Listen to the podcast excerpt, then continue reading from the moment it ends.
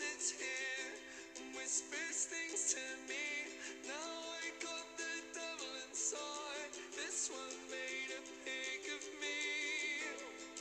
This wall is primal.